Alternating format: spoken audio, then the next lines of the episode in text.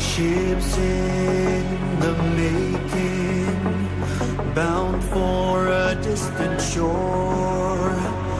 World for the taking, men gone forevermore. Boarding and setting sail. Sexto Continente. Dirigido por el obispo de Orihuela Alicante, Monseñor José Ignacio Munilla.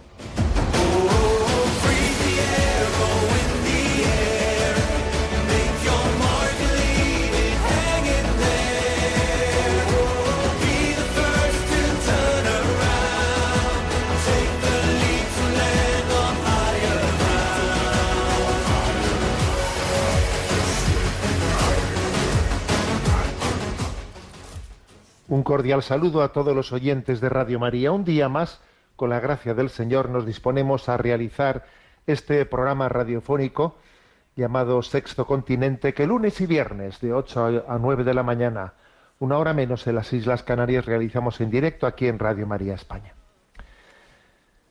Los pueblos que no guardan memoria del pasado están condenados a repetirlo esta, esta, esta, reflexión, esta consideración que hemos escuchado muchas veces, creo que hoy debemos también de traer la colación porque se, estamos hoy um, recordando los 25 años de la liberación de Ortega Lara.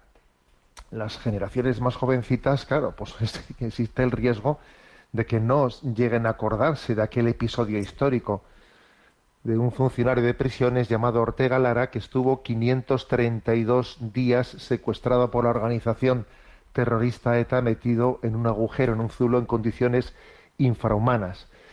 Yo lo recuerdo perfectamente, era párroco de Zumárraga, en aquel momento, hace 25 años, era una población bastante cercana al municipio de Arrasate Mondragón, donde, donde estaba aquel zulo, zulo, ¿no? Y recuerdo en aquella madrugada en la que me levanté tempranito y escuché la noticia de la liberación de, Ortega Lara. Y todo lo que después aconteció, ¿eh? todo lo que después aconteció con el secuestro del concejal de Hermoa, Miguel Ángel Blanco, con eh, aquellas mm, breves horas de chantaje pretendiendo que que ETA obtuviese a cambio fue una vendetta, obviamente, ¿no? El secuestro de aquel concejal y pretendiendo que pues el, Estado cediese a un chantaje antes de asesinarlo, como vivimos intensamente aquellos días.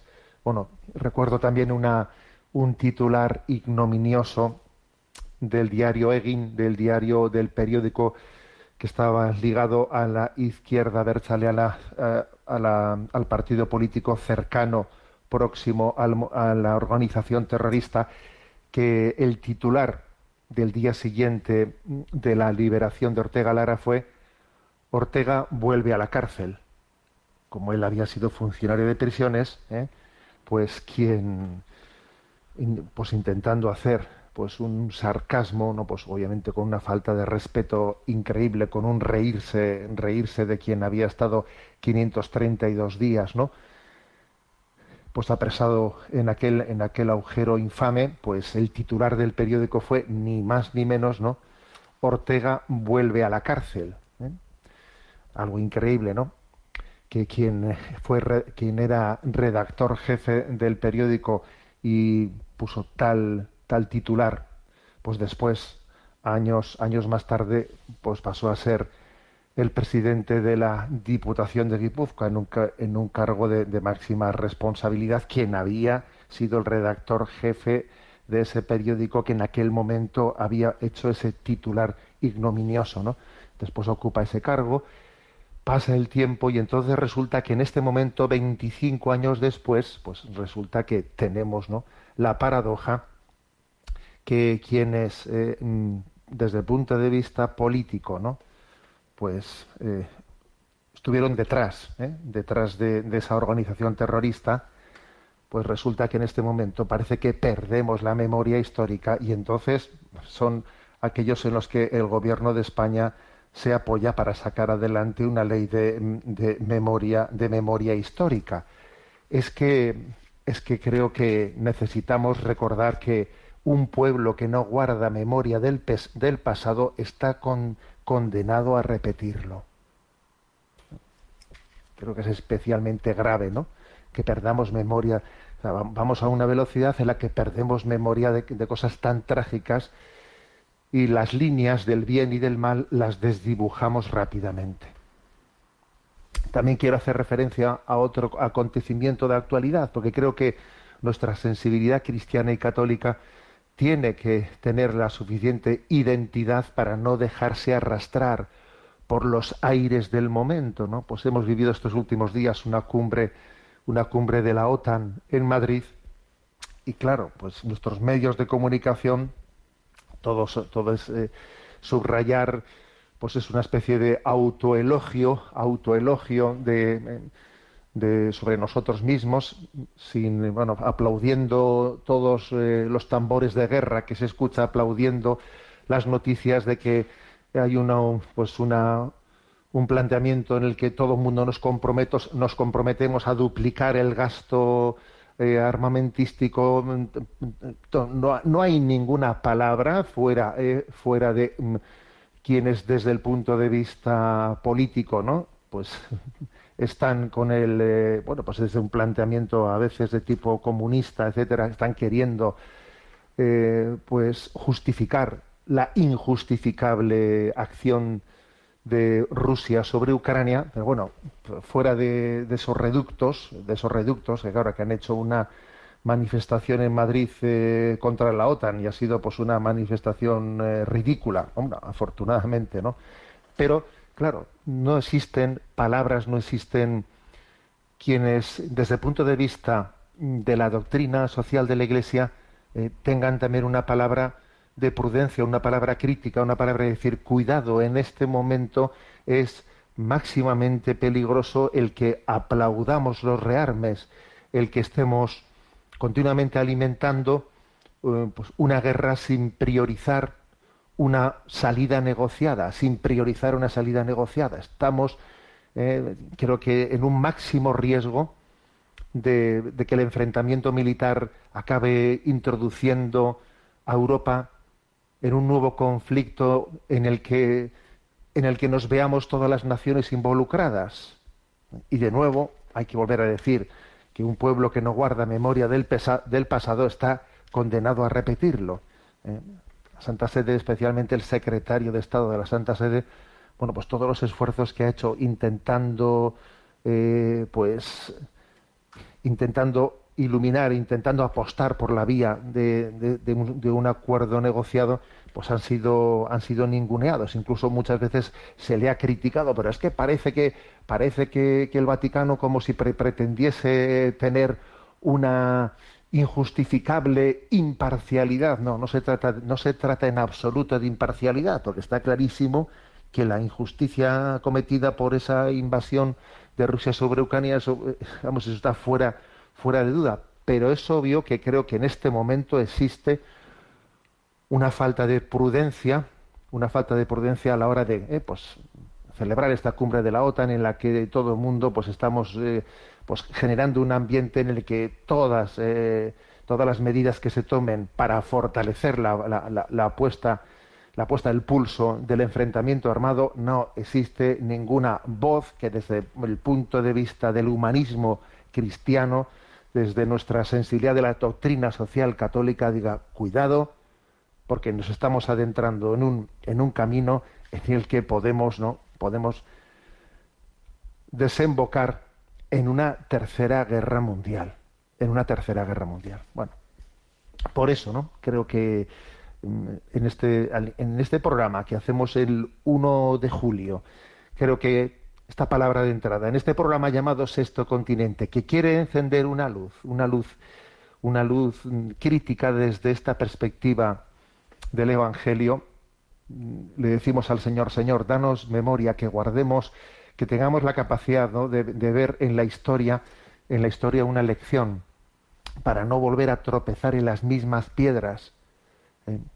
para que para que la historia sea sea luz en nuestro camino desde la, desde desde el cual desde la cual luz no entendamos que tú estás guiando los hilos de la historia y nosotros nos tenemos que dejar guiar por tantas lecciones que hemos recibido. Sexto Continente es un programa que tiene interacción con los que sois usuarios de redes sociales a través de Instagram y de Twitter con la cuenta arroba obispo Munilla y con los que sois usuarios de Facebook a través del muro que lleva mi nombre personal de José Ignacio Munilla. Los programas anteriores están a vuestra disposición tanto en el podcast de Radio María como en la página web multimedia www.enticonfio.org. Bueno, hoy 1 de julio que se adentra este tiempo estival de verano, vamos eh, a dar a, tener un programa monográfico con la con la intervención de los oyentes. Tenemos a Yolanda en la emisora. Sabéis que hay un correo electrónico especialmente habilitado que es sextocontinente y a quienes habéis eh, escrito allí, bueno, pues mi agradecimiento por vuestras preguntas, aportaciones pido también paciencia porque pues no siempre eh, no siempre puedo contestar a todas las preguntas y a veces bueno pues uno necesitaría ahí cuatro manos en vez de dos pero bueno llegamos a donde llegamos y pido también disculpas si algunas preguntas ahí van quedando pendientes y uno tarda en, en responderlas pido pido disculpas ¿eh? pero bueno vamos adelante en este programa y a Yolanda que está en la emisora muy buenos días, Yolanda. Te, pedimos que nos presentes las seleccionadas. Muy buenos días, monseñor. Miguel Antonio de Segovia nos escribe. Conocí a través de sus redes sociales la noticia de que las religiosas de Madre Teresa de Calcuta han sido expulsadas esta semana de Nicaragua por orden del gobierno comunista de Daniel Ortega. Le agradezco que usted se haga eco de noticias que los grandes medios de comunicación nos ocultan. Le agradecería que nos amplifique el comentario con el que usted acompañó la noticia, que en concreto fue el marxismo no soporta el testimonio de la caridad cristiana porque deja en evidencia la falsedad y la fealdad de su discurso de odio. Bueno, pues sí, es cierto que el gobierno de marxista o comunista, pues mm, de, Daniel Ortega, que es el presidente de Nicaragua, ha tomado una serie de medidas increíbles, porque aparte de cerrar medios de comunicación, también medios de comunicación de la Iglesia Católica ha tomado una, decisión de ilegalizar y expulsar ¿eh? pues toda una serie de, de, ONGs, de iniciativas, iniciativas sociales existentes en aquel lugar, en, Nicaragua, e incluso entre esas ciento y pico creo que han sido, ¿no? Pues ONGs ilegalizadas y expulsadas, pues una de ellas ha sido las de las religiosas de Madre Teresa de Calcuta, las misioneras de la caridad, ¿eh? que claro, son peligrosísimas, no hay más que verlas, ¿eh? que son unas mujeres peligrosísimas y había que expulsarlas de, Nicaragua, ¿no? Y uno dice, ¿cómo es posible eso, no? pero ¿cómo se puede entender que unas religiosas que se dedican ¿eh? a ayudar a los más pobres entre los pobres, ¿cómo un gobierno puede ver en ellas un enemigo para ilegalizarlas y expulsarlas. ¿Eso cómo es posible? Y segundo, ¿cómo es posible que nuestros medios de comunicación una noticia como esta la, oculten? ¿Cómo es posible? ¿Eh? Bueno, eh, pues es que me parecía a mí que era importante no enviar esta, esta reflexión a redes sociales la compañía de este, de este texto. El marxismo no soporta el testimonio de la caridad cristiana, porque deja en evidencia la falsedad y la fealdad de su discurso de odio. Eso también lo vimos en la persecución religiosa de España en la Guerra Civil Española. ¿eh? Resulta que, claro, en la Guerra Civil Española uno hubiese pensado que como te, pues, eh, digamos, el marxismo, el comunismo, mantenía, ¿eh? mantenía esa, esa visión de la lucha de clases, de los pobres contra los ricos y tal y cual, pues claro, desde esa perspectiva hubiese pensado pues que las órdenes religiosas que especialmente tenían un carisma de ayuda a los más pobres, esas no hubiesen sido perseguidas, ¿no? Hubiesen sido excluidas de la persecución religiosa, porque están ayudando a los pobres y si tú dices que pues que la revolución comunista es de los pobres frente a los ricos, entonces aquellas órdenes religiosas que ayudan a los pobres tendrán que ser excluidas de la persecución, ¿no? Pues no. hay, hubo muchísimos episodios en los que pasó exactamente lo contrario. Fueron especialmente, especialmente perseguidas, ¿no? ¿Por qué, no? Estoy acordando, por ejemplo, de, de los hermanos de San Juan de Dios, ¿no? Que atendían, pues, eh, algunos psiquiátricos en los que, pues, los milicianos comunistas llegaron en el momento en el que ellos iban a dar de comer, a dar de comer, pues, eh, a todos los, eh, los enfermos mentales. Y entonces en manicomios no se les llamaba en aquel, en aquel, en aquel contexto no y bueno y, y, resulta que les mataron a todos no a quienes cuidaban de, todos esos eh, pues enfermos mentales antes de antes era la hora de la comida antes de la hora de la comida les mataron a todos los hermanos de San Juan de Dios ahora se fueron los milicianos y allí dejaron a todos pues, pues en ayuno y sin comer y imagínate no habiendo quedado huérfanos de quienes les cuidaban cómo es posible ¿no? que el marxismo tenga, no soporte el testimonio de la caridad cristiana. A ver, no lo soporta porque esa caridad cristiana refuta con eh, plenamente refuta eh, la teoría de la que parte de la que parte el marxismo. La teoría de la que parte el marxismo es que la religión es el opio del pueblo. Entonces, claro, pues si resulta que la religión cristiana lo que hace es el bien y el bien gratuitamente, incondicionalmente, entonces es como que desenmascara tu mentira, desenmascara tu mentira. Y entonces no, no, lo soporta, no lo soporta, porque deja, blanco sobre negro, patente, o negro sobre blanco, deja patente la, pues la, falsedad, ¿no? Entonces existe eh, el marxismo, no es cuestión únicamente de quién sea el marxista o de quién sea el dignatario, que obviamente eso suele tener mucha importancia, porque a veces las ideologías también, dependiendo de quién es el que después las encarna, claro, pueden llegar a ser más perniciosas o menos perniciosas. Pero es que, eh, al margen de eso, el marxismo en sí mismo, la teoría marxista en sí misma, eh, esa afirmación atea, del materialismo ateo, en la que niega la existencia de Dios y considera las religiones como el opio del pueblo, claro, eso es, eso es determinante, más allá de cómo se llame el dignatario, ¿no? no soporta el testimonio de la caridad cristiana, porque es una refutación. La refutación de que la única manera de acabar con la pobreza es con la lucha de clases. Y claro, y entonces el cristianismo viene y, muestra que lo, que lo que hay que hacer es que desde el amor, desde el amor, erradiquemos la, erradiquemos la pobreza. Entonces, déjate de lucha de clases, porque si tú lo que haces es que los que antes supuestamente eran pobres pasen a alcanzar el poder y entonces ellos, los oprimidos, se conviertan en los opresores, pues hemos cambiado, hemos cambiado de escenario, pero seguimos en las mismas, ¿no? Hemos cambiado de collar, pero no hemos cambiado de perro, como se dice, ¿no? Bueno, por, por eso existe, ¿no? Ese, en el marxismo, ese odio ancestral a la caridad cristiana, al hecho religioso.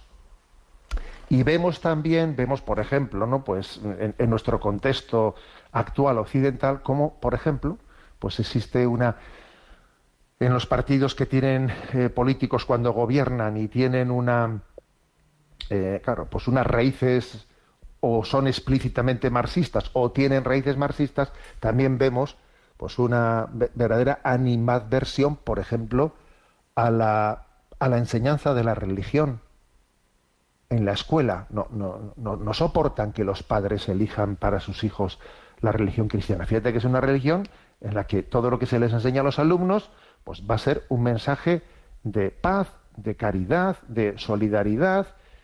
¿Qué daño te puede hacer a ti que se prediquen esos valores en la escuela? ¿Qué daño te puede hacer?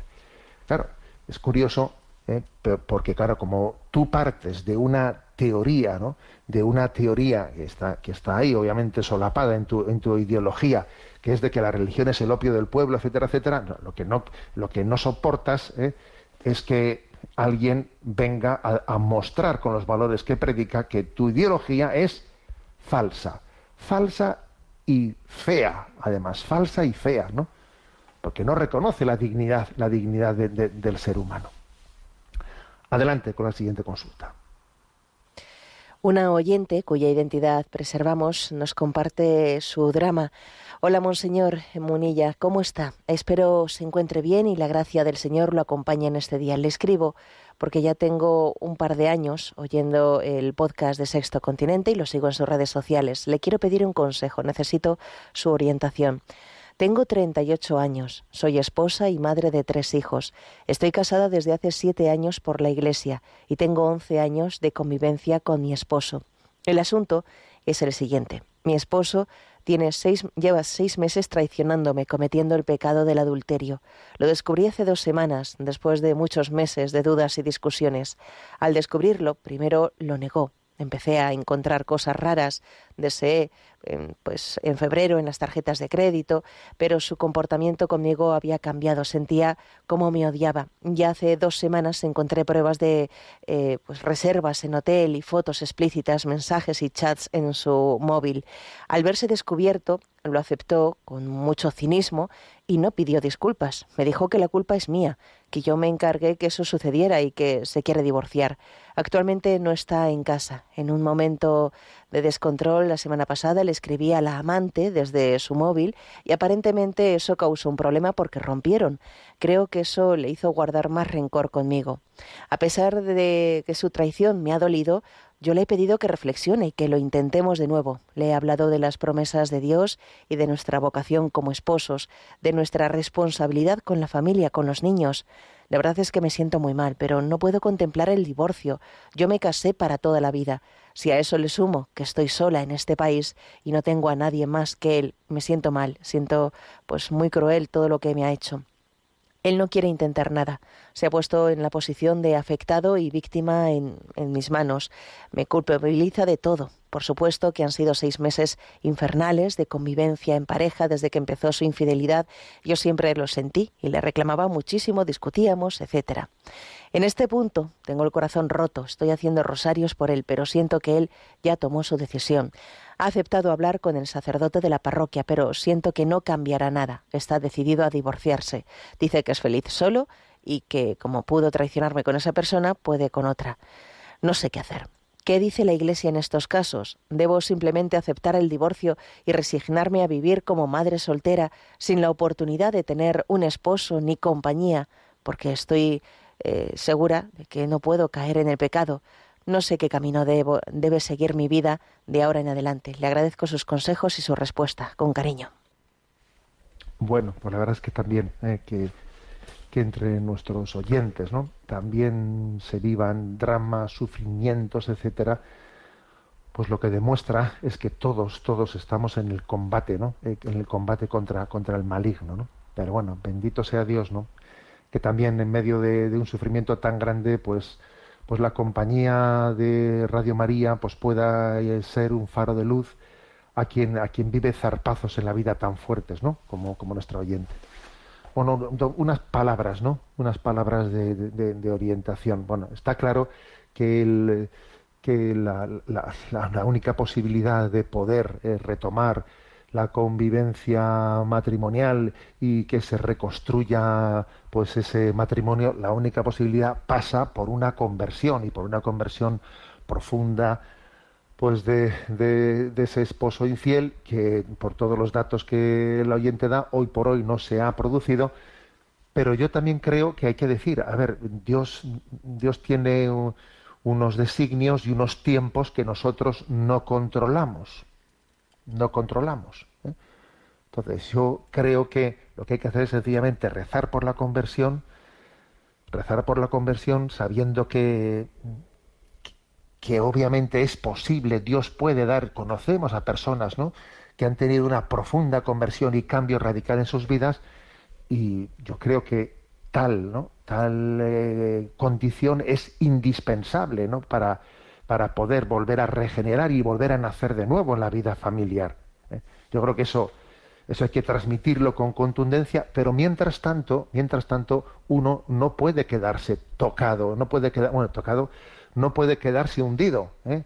hundido en esta, en esta situación. Tiene que, claro, el hecho de que tenga tres hijos y tres hijos pequeñitos, porque están casados hace siete años, a ver, a no permitir ahora, ¿no? Que el maligno nos deje nos deje tan, digamos, tan interiormente, ¿no? Pues tocados que nos, que nos impida dar lo mejor de nosotros mismos a esos hijos que estarán sufriendo, obviamente, también la, separación de los padres al máximo. ¿no? Yo creo que hay que pedir la gracia de, fundarse en, bueno, en alimentarse de Jesucristo, alimentarse de Jesucristo en este momento viviéndolo como esposo de nuestra alma, descubrir ¿no? que el matrimonio, en el fondo, pues es, es un signo, es un signo de nuestra responsabilidad con Jesucristo, vivir la responsabilidad con Jesucristo, alimentarse de la Eucaristía principalmente, ¿no? Y desde esa responsabilidad, pues entregar lo mejor de, nuestros, de nosotros mismos a, a nuestros hijos, ¿no? Yo creo que este es el punto clave, teniendo en cuenta que, ah, pues que, bueno, a mí también me da mucha alegría ver cómo la oyente dice, yo tengo claro que yo ahora no voy a buscar un refugio en el pecado de la infidelidad también. Como mi marido me fue infiel a mí, pues yo también voy a ser infiel al compromiso matrimonial y me voy a buscar otro hombre por ahí. Pues desde luego a un error no se le responde con otro, otro error. Eh, si él fue infiel al sí dado ante Dios, yo no, voy a, no me voy a sentir justificado por su infidelidad para que yo también entonces tengo carta, ¿eh? carta verde. Pues no, no. Ahora, también es cierto que yo eh, creo que también hay una, una lección ¿no? ante el esposo de decirle, si tú te vas a divorciar, lo harás unilateralmente, aunque las leyes, eh, sabemos que en nuestro contexto, aunque uno no esté dispuesto a colaborar en el, divorcio, pues al final se, se, aplica automáticamente, pero yo creo que también es un signo testimonial que dice, si tú te divorcias, bueno, pues que sepas que que sepas que yo no parto de esos parámetros, parto de los parámetros de que el matrimonio es para siempre y que aquí lo que tenemos que hacer es convertirnos y nuestros hijos tienen derecho a unos padres santos o en proyecto de santidad, ¿eh? que se quieran y se olviden de sí mismos y de, lo mejor de sí mismos en un proyecto de familia. Nuestros hijos tienen derecho a eso. Luego, si ellos tienen derecho, nosotros tenemos obligación ¿eh? de llevar adelante nuestra conversión.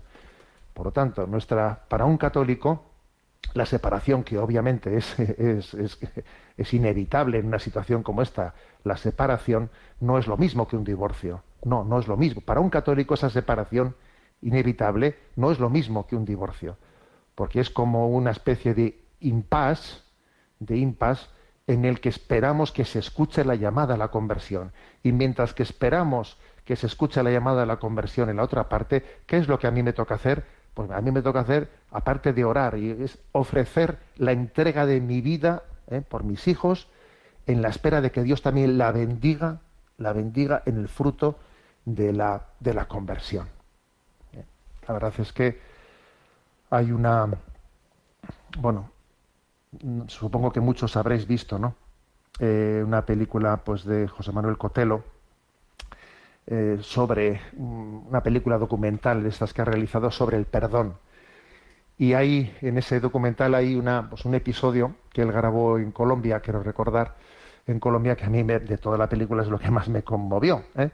Es la, la, escena, bueno, pues el caso de una familia en la que pasó más bien lo contrario al caso que, que la, la, oyente nos refiere, y es que, bueno, pues la, la esposa, la esposa tuvo una crisis y abandonó la familia, eh, abandonó a su esposo y a los hijos y le entró, le entró la crisis esa de que en los años 40 me pongo aquí eh, tacones y me he visto de rojo y, y, me, y, me, y, me, y me echo al mundo buscando, eh, pues buscando pues, la mundanidad y abandonó a la familia. Y claro, pues el, el esposo, el esposo que, él también tenía pues el sufrimiento de que quizás no había atendido a su esposa debidamente, ¿no? Pero, pero ¿qué, es lo que hizo? Pues mira, lo que hizo fue coger a los hijos y empezar a ir y peregrinar, peregrinar ante la Virgen, peregrinar a Medjugorje con los hijos pequeños, ¿no? Y decirles, vamos a rezar, vamos a seguir haciendo nosotros las cosas bien hechas y vamos a rezar por mamá para que también Dios, Dios rescate su corazón y pueda volver a casa y podamos volver a empezar de nuevo. ¿no? Y entonces cuenta el relato de cómo, bueno, pues allí todos los días rezaban el rosario, el padre y, los niños, los niños bien pequeños iban, iban creciendo, pero seguían rezando el rosario y siempre todos los días para que mamá vuelva, para que mamá vuelva, ¿no? Y todos los días ponían la mesa, cuando ponían la mesa, ponían siempre el plato y los cubiertos de mamá Y en el sitio de mamá no se sentaba nadie, porque todos estaban esperando que regresase, porque claro, estaban rezando por ello. Y el que reza espera que Dios va a escuchar. Y ponían el plato. Y cuando venían algunos amigos ah, o familiares, ¿no? A hacer una, pues una cena, una comida en casa, ponían también el plato de mamá. No ahí no os sentéis porque es el sitio de mamá. Y claro, y los, y, los, familiares o los amigos que venían y veían cómo se guardaba el sitio de mamá, poniéndole el plato todos los días, decían, esto se les está yendo la pinza, se les está yendo a la cabeza. Pero fíjate, ellos siguieron adelante con su rosario diario y su petición diaria ¿eh? y poniéndole el plato a mamá hasta que llega un día, ¿eh? cuando llegó la primera comunión de, de, uno de los niños, pues que de repente allí, pues mamá, eh, pues aparece y entonces, claro, quienes estaban rezando todos los días y haciendo las cosas bien y entregándolo, pues dicen, mamá, aquí tienes, bienvenida, te estábamos esperando, te estábamos esperando, mamá. Y entonces me acuerdo que que en el documental a mí me, llamó la atención que el esposo le dice, ¿quieres, ir, quieres despertar tú a los niños eh, mañana o los llevas tú, o los llevas tú al colegio? ¿no? Porque se había llevado una gran lucha de unos años de, de espera, ¿no? de oración. Entonces, ¿cómo, ¿cómo es posible ese perdón? ¿Cómo es posible que se regenere? Desde la esperanza cristiana, porque solamente la conversión le da la vuelta a una cosa así, solamente la conversión. Bueno, eh, por lo tanto, vamos, vamos también a, orar por esta oyente, ¿no? Que nos ha compartido su, su, gran drama, porque todos tenemos una gran batalla, ¿no? Entre la fidelidad y la infidelidad en el, pues cada uno en su en su territorio, cada uno en su en su trinchera, tiene que vivir esta gran batalla entre la fidelidad y la infidelidad, ¿no? En nuestra respuesta a la llamada de Dios a seguirle. Bueno, vamos a tener un momento de oración también en este descanso musical. Mi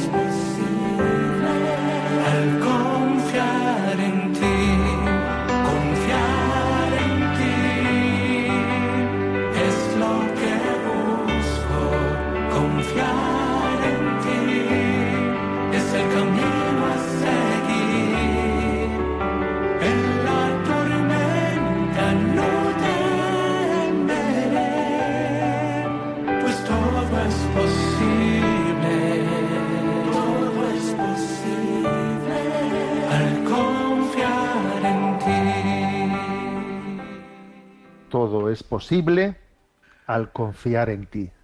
Dios puede restaurarlo todo. El corazón no es de quien lo ha roto, El corazón es de quien lo ha reparado, es de Jesucristo, por eso confiar en ti. Hemos escuchado este tema cantado por Iván Iván Díaz.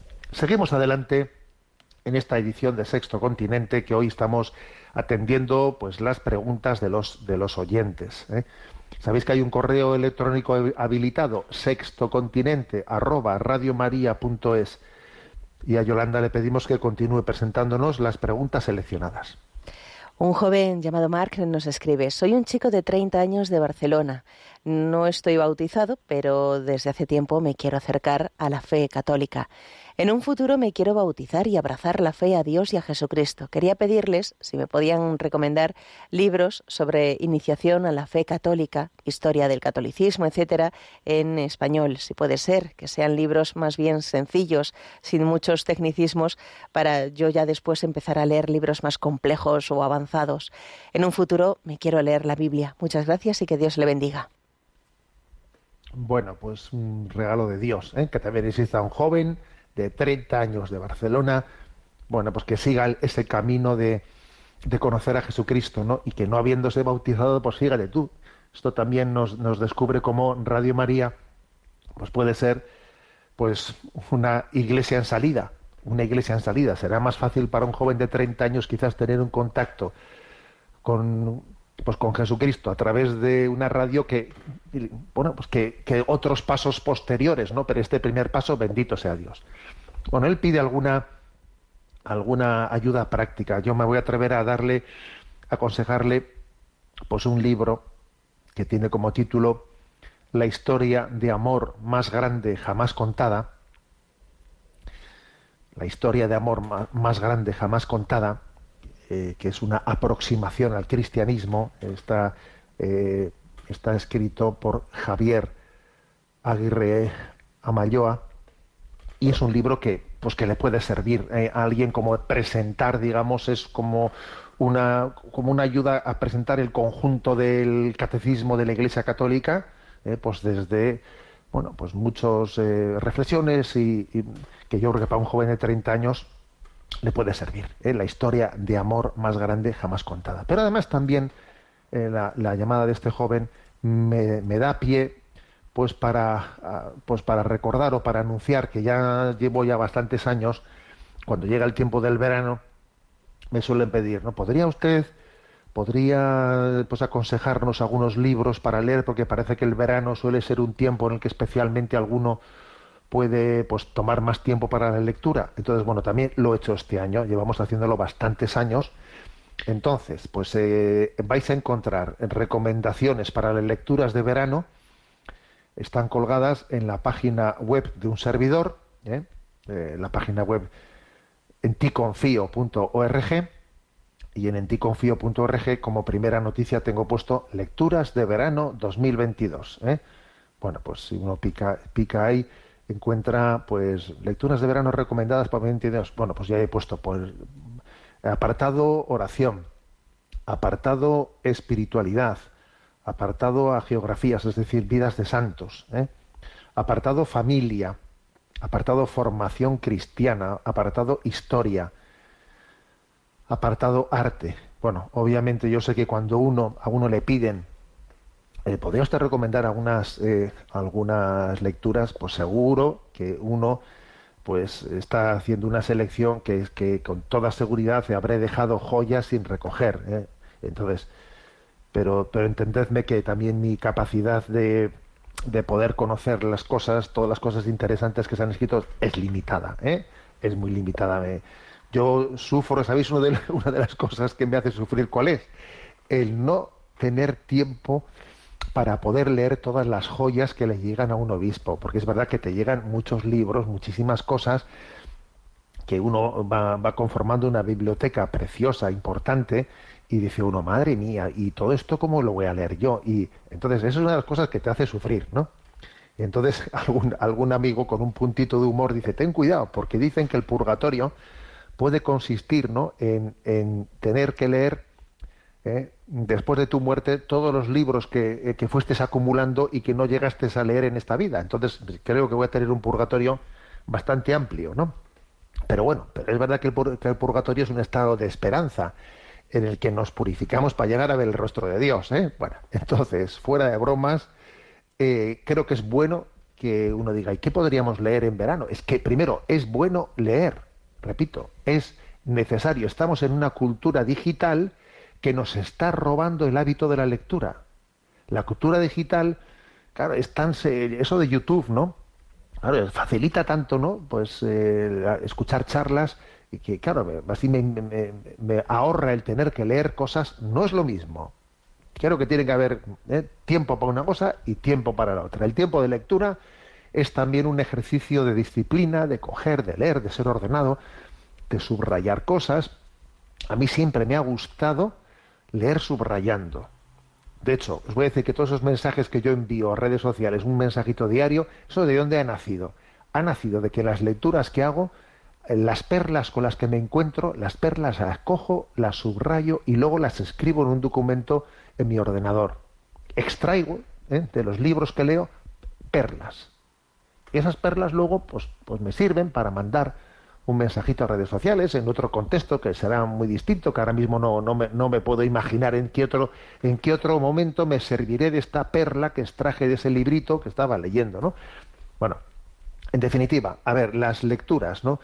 Eh, lecturas que se me han ocurrido, la mayoría son de libros publicados este, este año, pero es verdad que algunas también, eh, algunas son, son eh, recogidas, pues de, algunos libros que aún no siendo tan nuevos me parecen importantísimos ¿eh? y me parecen importantísimos bueno los tenéis en la página web en ticonfío.org como primera noticia lecturas recomendadas de verano de acuerdo pues ahí ahí lo tenéis con lo cual eh, pues este joven este joven que nos ha dicho me podrían quiero bautizarme quiero empezar a conocer la casa de Cristo me podría usted recomendar un libro bueno la pregunta de este joven ¿eh? pues ha sido pues la ocasión ¿eh? pues para que los que ya estamos bautizados pues podamos también decir y yo qué leo ¿eh? y yo qué leo bueno pues ahí tenemos para para elegir. Adelante con la siguiente pregunta un oyente llamado Ángel plantea, le saludo con sumo respeto y gran aprecio y le pregunto eh, si es correcto darle culto de adoración y postrarse ante el Santísimo Sacramento que transmiten por Internet las webcams desde muchos templos lejanos de la manera y forma que usualmente lo hacemos cuando asistimos a nuestros templos parroquiales. Muchas gracias. Bueno, es curioso que esta pregunta, de una u otra forma, mm, llega con, eh, con bastante frecuencia, ¿no? A ese correo habilitado sextocontinente arroba. A ver, cuando uno está desde una web o desde un sitio, ¿no? O se está retransmitiendo una misa o, o lo que fuere. Mm, yo en ese momento, desde mi casa, puedo darle culto de adoración, postrarme, ponerme de rodillas eh, delante de la pantalla como si estuviese yo allí realmente presente. A ver, sí, claro que puedo hacerlo. Y es un culto de adoración verdadero, porque no estoy adorando la pantalla, obviamente, no, estoy adorando a Jesucristo, del cual la pantalla me está, me está retransmitiendo ¿eh? Eh, su, presencia. ¿no? Con lo cual, claro que ese culto de adoración no, es realizado a Jesucristo mismo. ¿eh? Otra cosa es que no estamos bajo, puedo hacerlo, ¿Tengo obligación de hacerlo bajo las mismas normas litúrgicas como si yo estuviese presente allí en el templo? No, eso no. Porque las normas litúrgicas eh, pues están pensadas para el contexto de que yo estoy en un templo. Entonces, ante el Santísimo Sacramento me arrodillo de esta manera y tal, tal, tal. Bueno, eso rige, eh, rige para, para el que está en el templo, etcétera pero aunque no tenga ese, grado de normatividad, de obligación para entendernos, eh, eh, sí que uno puede hacerlo. Claro que puede hacerlo estando en su casa, pues, pues tener, eh, tener pues un momento de, adoración. Ahora, es cierto que también, al mismo tiempo, hay que llamar la atención del de, riesgo de que los hábitos adquiridos en este tiempo de pandemia lleven a que nos agarremos. Indebidamente a esos recursos digitales, ¿eh? mm, restando nuestra presencia en una capilla de la adoración perpetua, etcétera, etcétera. Cuidado con eso. cuidado con eso, porque lo que puede ser una ayuda magnífica para una situación eh, pues extraordinaria, eh, pues se puede convertir en una, en una tentación para, para desordenar nuestra vida y dejar de, y dejar de priorizar el, el ir, el acudir ¿eh? y postrarse ante Jesucristo pues en, un lugar, en un, en un templo. ¿eh? Entonces, yo también creo que sobre esto hay que llamar la atención, porque a veces, ¿no? Pues lo, lo que ha facilitado el encuentro con Cristo, luego también puede dificultarlo. Ojo, la facilidad puede devenir, cuando se abusa de ella, puede devenir en una dificultad la facilidad. Luego, la clave está en discernir cuándo sí, cuándo no, cuándo es oportuno, cuándo ya. Todavía es el día que la semana pasada, en una, en una iglesia, estoy hablando de la semana pasada, ¿eh? fijaros, pues una, una señora, cuando concluyó pues una celebración que hice en un monasterio contemplativo, etcétera, pues fue una, una, ceremonia preciosa, la que tuvimos votos de una religiosa, y cuando salí, una mujer emocionada, y no, era mi mayor, ¿eh? tendría, pues, no pues tendría mi edad. Una mujer se me acercó emocionada, dándome las gracias, etcétera, etcétera, y me dice, mire, es la primera celebración que asisto después de la pandemia.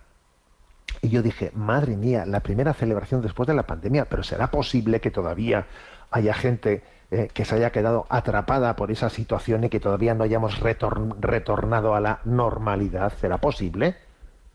Pues cuidado con esto, ¿no?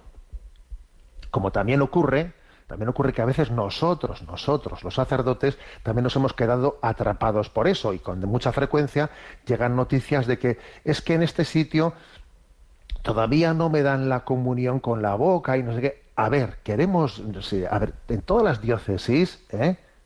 ya hemos pasado página y hemos vuelto ¿no? a la situación de, de, normalidad, entonces que quedemos atrapados y que no recuperemos la normalidad en la vida de la Iglesia, pues, pues con, por ejemplo, la, forma de comulgar, en el agua bendita, en la manera de darnos la paz. a ver, que tenemos que superar, superar las cosas, no quedarnos atrapados por ellas, las situaciones. ¿Eh? Creo que creo que eh, lo que pudo ser una facilidad ¿eh? Se convierte fácilmente por falta de discernimiento y por miedos y por hábitos adquiridos, se convierte en una dificultad. A ver, que hay que dar ese paso. A mí me impresionó ¿eh? el encuentro con esa señora y estaba emocionada. Y me decía, es, mi primera celebración después de la pandemia. Dije, después de la pandemia, la primera celebración, pero bueno, pero que estamos en, que estamos en verano de, de 2022, ¿no?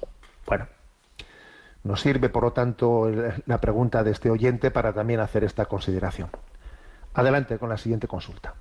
María Teresa Vizcarri pregunta, apreciado Monseñor Munilla, reciba mi admiración y respeto. Soy una seguidora de este programa que me ayuda en mi fe. Mi pregunta es sobre el tema de la amistad. ¿Puede calificarse de amistad la relación de una madre y su hijo? Otra pregunta. ¿El amor conyugal que encierra una entrega física es una amistad? Muy agradecida por su interés. Saludos afectuosos. A ver, mm, claro, la palabra amistad se puede entender, ¿eh? entender pues en un sentido amplio, genérico, en un sentido más específico. Pero no, la relación, si, si hablamos específicamente, claro, la relación de una madre y un hijo, de un padre y un hijo, no es de amistad, no es de amistad, es una relación paterno-filial. ¿eh? Claro, luego dice, qué, qué, qué, gran confianza tienen, ¿no?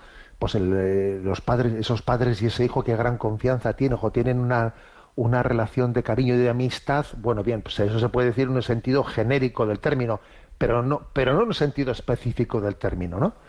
Es un error incluso pensar que, que en la relación paterno-filial, pues la imagen, ¿eh? la imagen a imitar, a imitar es la de la de la de los amigos, no, esa no es la imagen, esa no es la referencia a la relación paterno-filial, la de ser amigos. ¿eh? Y lo mismo, digamos, en la, relación conyugal. Pues no, no somos amigos, somos esposos, que es otro matiz bien distinto, ¿no? Bien distinto.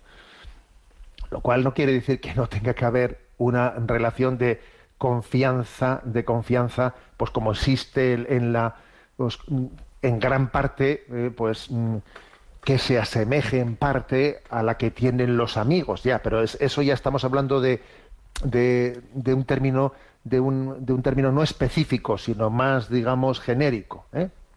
Entonces, no, no debemos, yo creo que, eh, de utilizar el término amistad para la relación esponsal o para la relación paterno-filial. Adelante con la siguiente pregunta. Luz Alfonso nos comparte, estimado Monseñor, le agradezco que dedique un espacio a las preguntas de los oyentes en su programa, ya que considero que encarnar los asuntos de en la fe en situaciones prácticas del día a día resulta muy enriquecedor. Paso a continuación a plantearle mi consulta.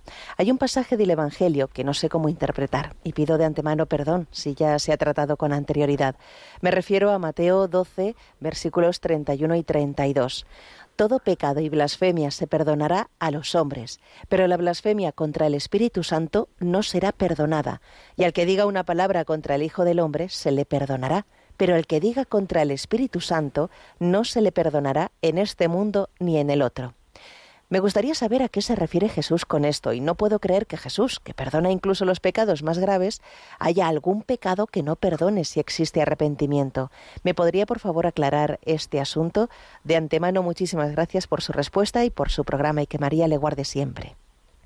Bueno, también esta es una de las preguntas que con más frecuencia llega a ese apartado de sexto continente arroba radiomaria.es, porque, eh, porque digamos al lector del Evangelio, le, impresiona escuchar eso de que todo pecado puede ser perdonado, pero el que, el que blasfeme ¿no? contra el Espíritu Santo, ese no podrá ser perdonado. Entonces, a ver, ¿cómo entender este texto? ¿Qué, qué pasa? ¿Que la blasfemia contra el Padre sí puede ser perdonada? Contra el Padre sí. Contra eh, el Hijo eh, también, pero contra el Espíritu Santo no.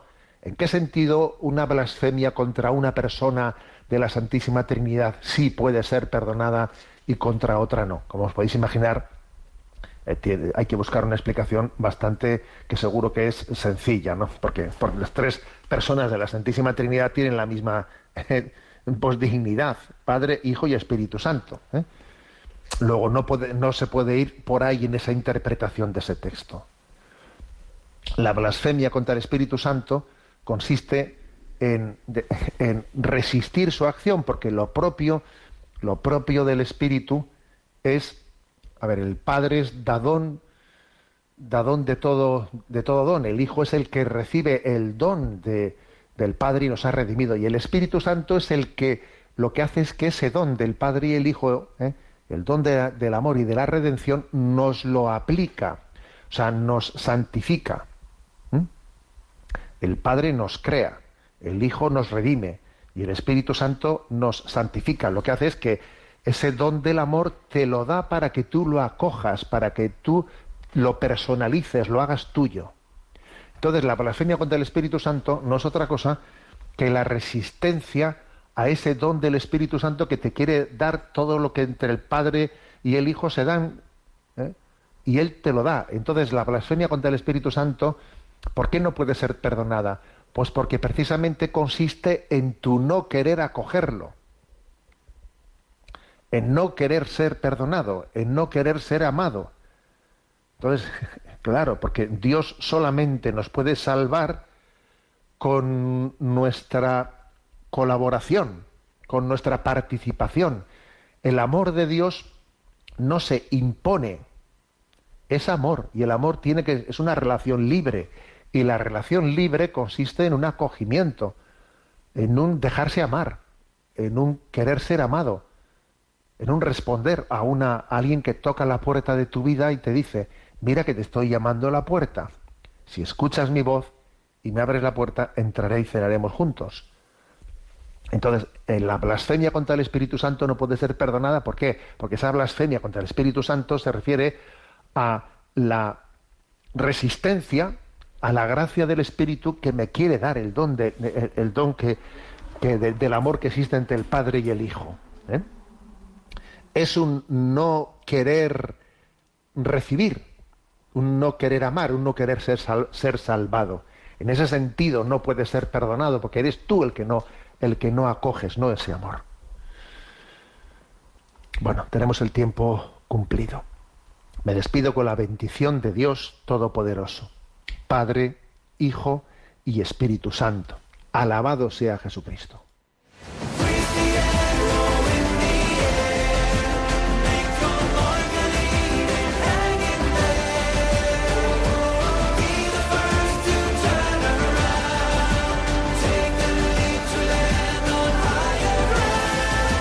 Finaliza en Radio María, Sexto Continente, dirigido por el obispo de Orihuela Alicante, Monseñor José Ignacio Munilla.